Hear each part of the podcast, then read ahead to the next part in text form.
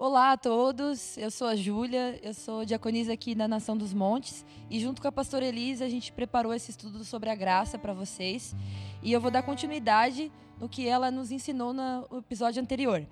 Então no final do episódio, a pastora Elisa deixou dois textos bíblicos para a gente estar tá pensando, refletindo, que foi Tito 3, 4, 7, né? Eu vou reler para a gente lembrar, que fala assim...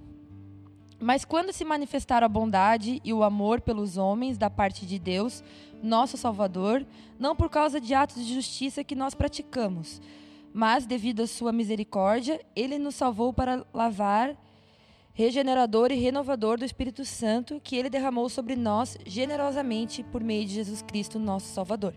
E ele fez a fim de que, justificados por sua graça, nos tornemos herdeiros, tendo a esperança da vida eterna. O que a gente quer passar para vocês nesse estudo é que para a gente viver pela graça, nós devemos ter um, uma compreensão do que é essa graça. Então a pastora Elisa ela, ela veio no primeiro episódio nos mostrando desde lá do Velho Testamento que já existia a graça de Deus sobre aquele povo, depois o que foi que Jesus trouxe é, através da sua morte, a, a graça de termos a salvação, a graça de vencer os pecados. Porém, é, esse versículo de Tito 3, ele é usado muitas vezes para embasar toda uma ideia que, por causa da cruz, por causa da graça, eu não preciso mais fazer mais nada. É, não é pelas minhas obras que eu sou salva, mas sim pela graça de Deus. Então eu posso viver a minha vida da maneira que eu quiser. Eu posso pecar e eu não preciso me arrepender, porque Jesus me conhece. Eu, eu, eu, eu sou filha, então meu pai sabe quem eu sou. E você acaba criando uma ideia errônea do que significa viver essa graça. Sim, é uma verdade que nós não merecemos a graça e nós não fizemos nada para obter. Mas também não é verdade que eu posso usá-la da maneira que eu quiser e usá-la para ser uma justificativa de viver da, da, da maneira que do meu entendimento, viver debaixo do pecado. E isso que eu quero trazer clareza hoje nesse episódio.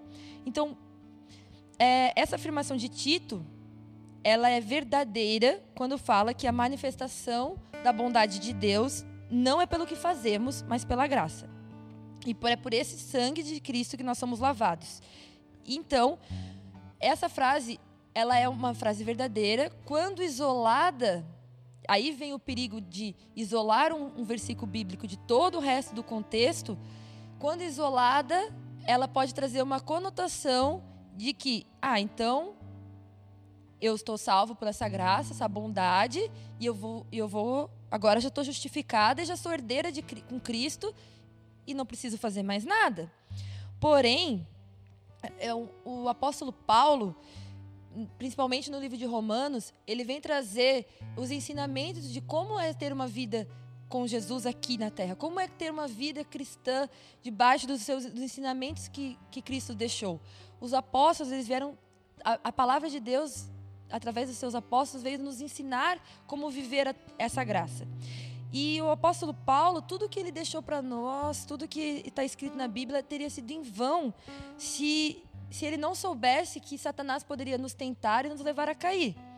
Se ele não pudesse fazer, se nós não tivéssemos como perder a nossa salvação, não teria motivo para que nós fôssemos sentados e, e tivéssemos que viver uma vida contra o pecado.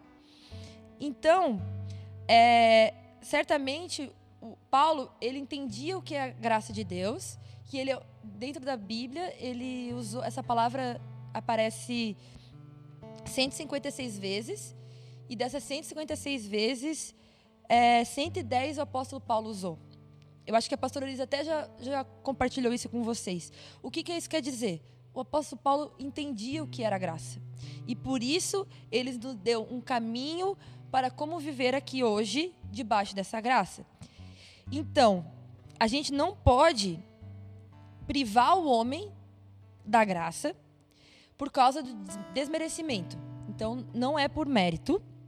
Então, a gente não pode diminuir a graça na vida de ninguém porque ele, ah, ele não merece, ele é pecador, ele faz isso, faz aquilo. Ela não é pelo que nós fazemos.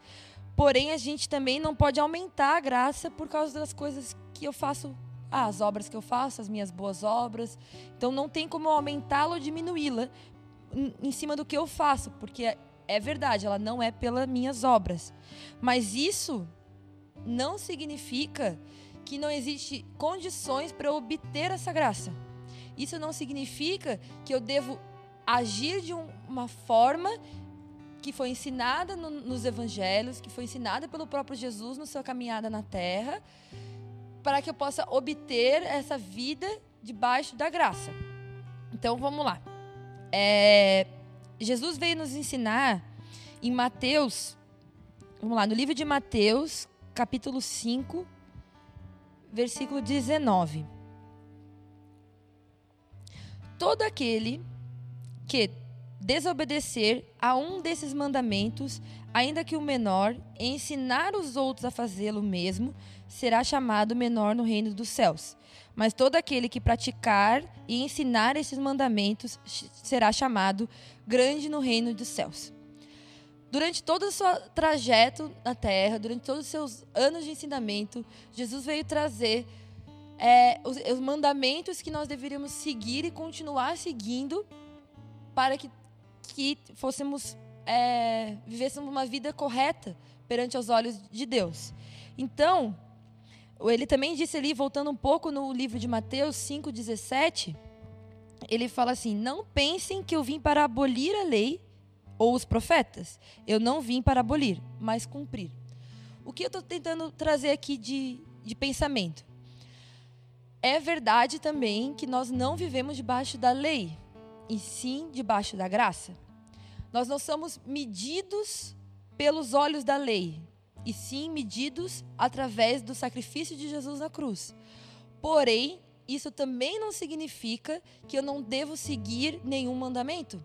O próprio Jesus trouxe, ali no, no, Mateus 5, ele vem nesse capítulo trazendo esses mandamentos para a nossa vida, dizendo: aqueles mandamentos lá, aqueles mandamentos lá de Moisés, eles ainda valem.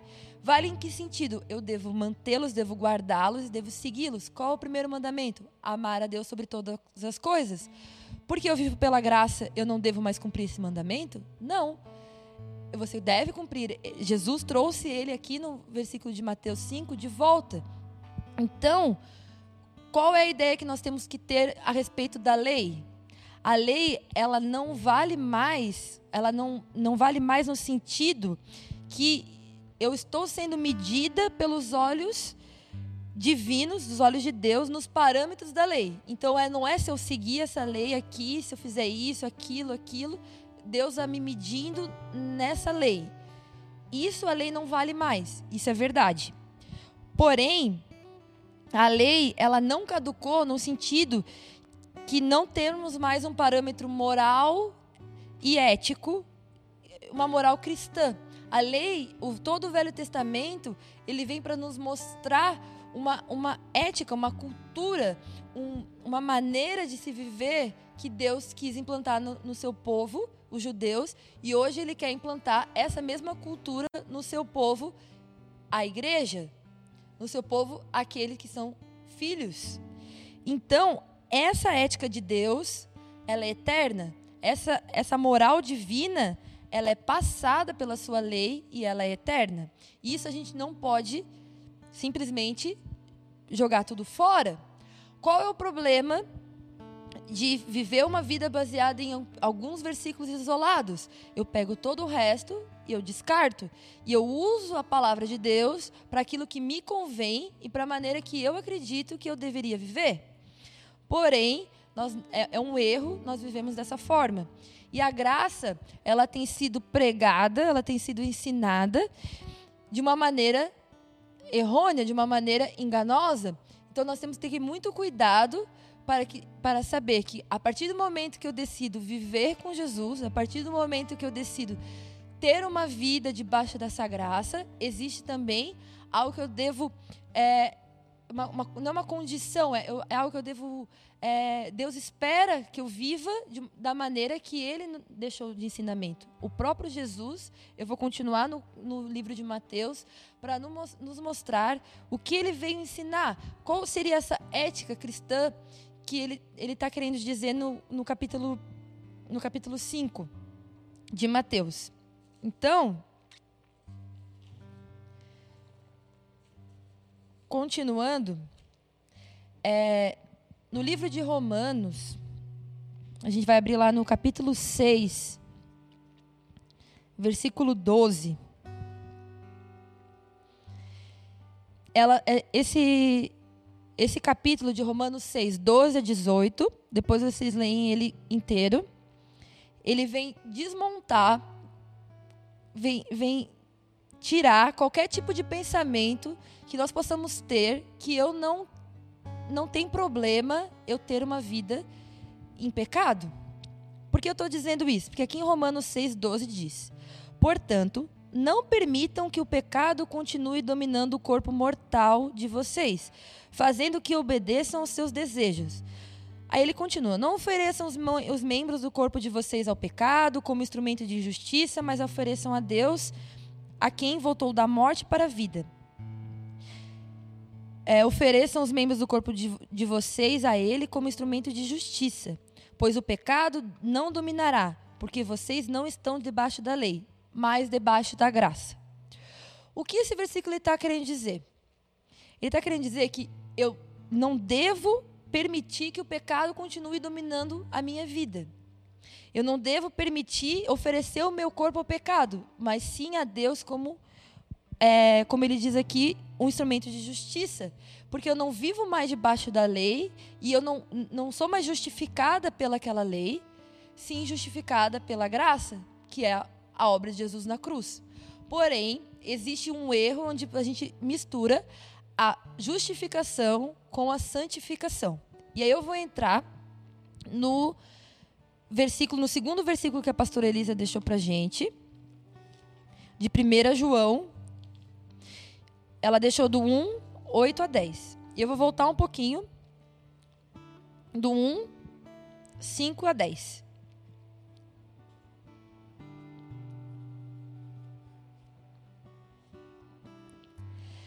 Diz assim: Essa é a mensagem que ouvimos dele e transmitimos a vocês.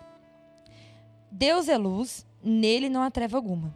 Se afirmarmos que temos comunhão com ele, mas andarmos nas trevas, quer dizer, no pecado, mentimos e não praticamos a verdade. Se, porém, andarmos na luz, como ele está na luz, temos comunhão um com os outros, e o sangue de Jesus, o seu Filho, nos purificará de todo pecado. Se afirmarmos que estamos sem pecado, enganamos a nós mesmos e a verdade não está a nós. E aqui vem a chave. Se confessarmos os nossos pecados, Ele é fiel e justo para perdoar os nossos pecados e nos purificar de toda injustiça. Se afirmarmos que não temos cometido pecado, fazemos de Deus um mentiroso e da Sua palavra não está em nós. Esse versículo de 1 João ele vem nos dizer: sim, nós temos pecado, a nossa natureza é pecaminosa. Porém, existe uma maneira, um caminho, um ensino que nos leva ao processo de santificação, que é um, um processo onde o apóstolo João vem nos ensinar, que é o, a, a, confissão do pecado diário. Nós somos pe, é, pecadores, seres pecadores, que fomos justificados pela obra da cruz, porém a minha natureza continua pecadora, então eu devo fazer o quê? Eu devo confessar o meu pecado e ele que é fiel e justo, Deus que é fiel e justo, ele vai perdoar os nossos pecados e nos purificar de toda justiça. Então eu não me mantenho purificada simplesmente porque eu aceitei Jesus e eu vou viver a vida da maneira que eu quiser, pecando, sem confessar. Não, é necessário, aqui nesse versículo a gente entende que é necessário esse processo de santificação. Existe toda uma atenção nas Escrituras para que o homem venha aprender a pedir perdão como um exercício diário, como um exercício que, que, de humilhação perante a Deus. Esse processo ele é uma manifestação do que o Espírito Santo está agindo na sua vida.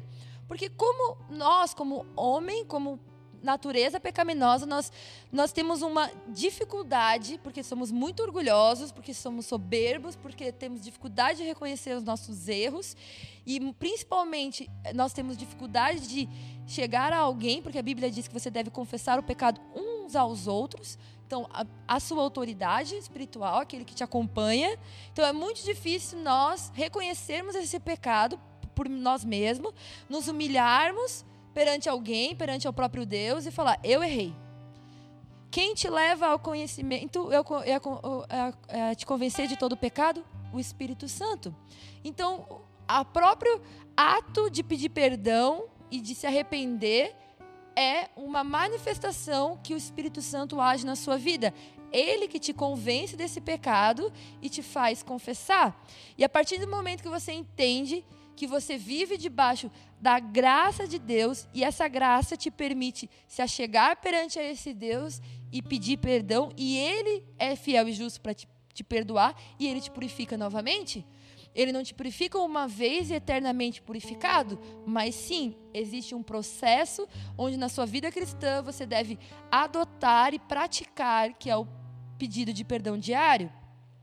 Então, eu queria trazer aqui o mesmo livro de Tito.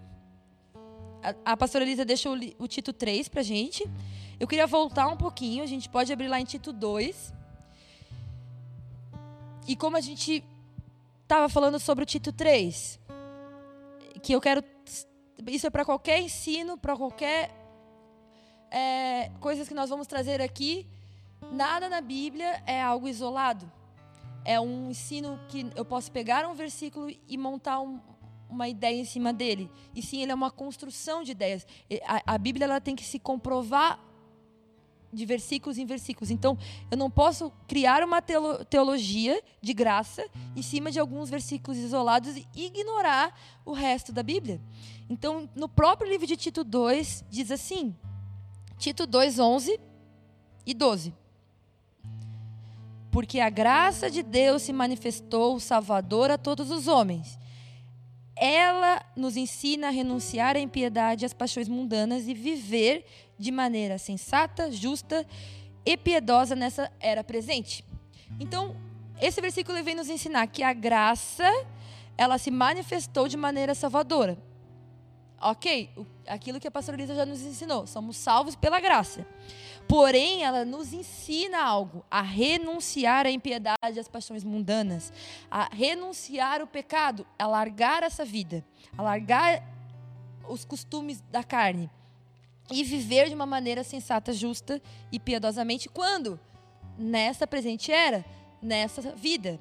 Então, o que, que são essa, essas renúncias que eu tenho que fazer? O que, que é renunciar à impiedade, às paixões mundanas? A gente vai voltar lá para o Mateus, livro de Mateus, é, capítulo 15, 19 e 20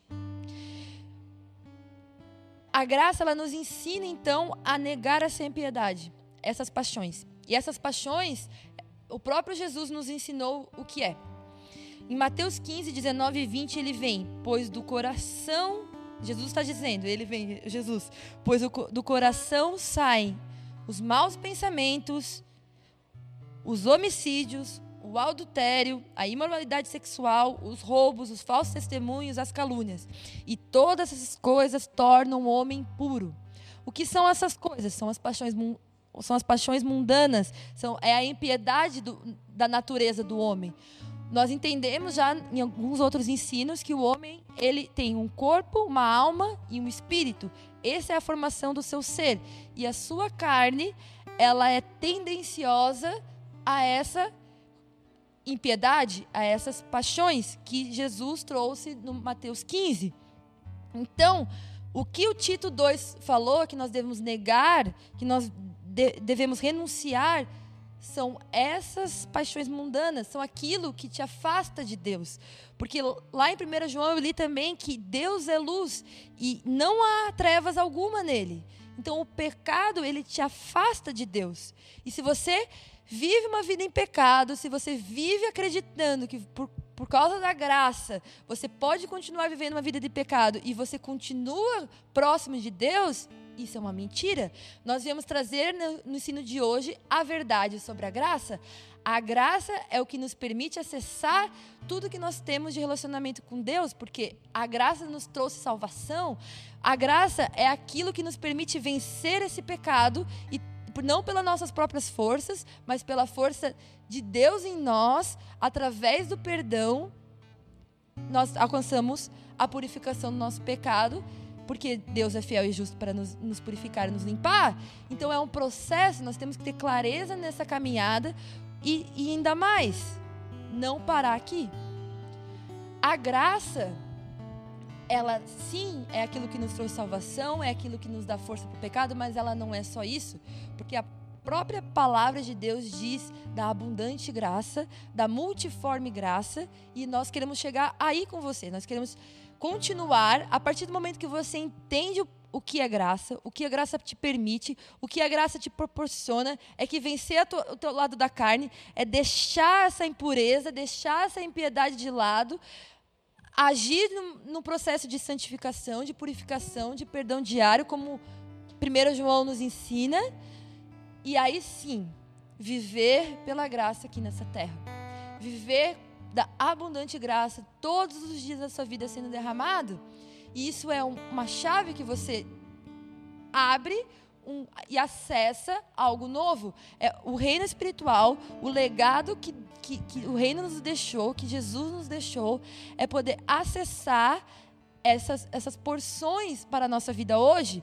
Sim, chegará o dia que nós estaremos com Ele no, no céu e todas as coisas já, já foram passadas, porém, Jesus trouxe vida e vida abundância para os dias de hoje, para você passar por aqui pela essa vida em abundância e em abundante graça. E isso nós vamos continuar falando no próximo episódio. Porém, eu quero finalizar esse episódio de hoje. Eu espero que vocês tenham entendido, que vocês tenham é, compreendido a graça. É, é muito triste hoje nós vermos a graça sendo usada de uma maneira leviana, de uma maneira é, que, que tem levado as pessoas ao pecado, e, é, tem levado as pessoas a, a continuar com a sua vida mundana e, e, e acreditando que estão vivendo próximo de Deus. Mas nós trouxemos esse ensino para é, trazer clareza sobre a graça, trazer clareza do que ela pode proporcionar, que é vencer esse pecado, você alcançar essa força para não viver mais debaixo desse jugo. Porém, ela é muito mais do que isso. Nós não podemos limitar ela a isso. E lá em Hebreus 4:16, vamos abrir ali para finalizar.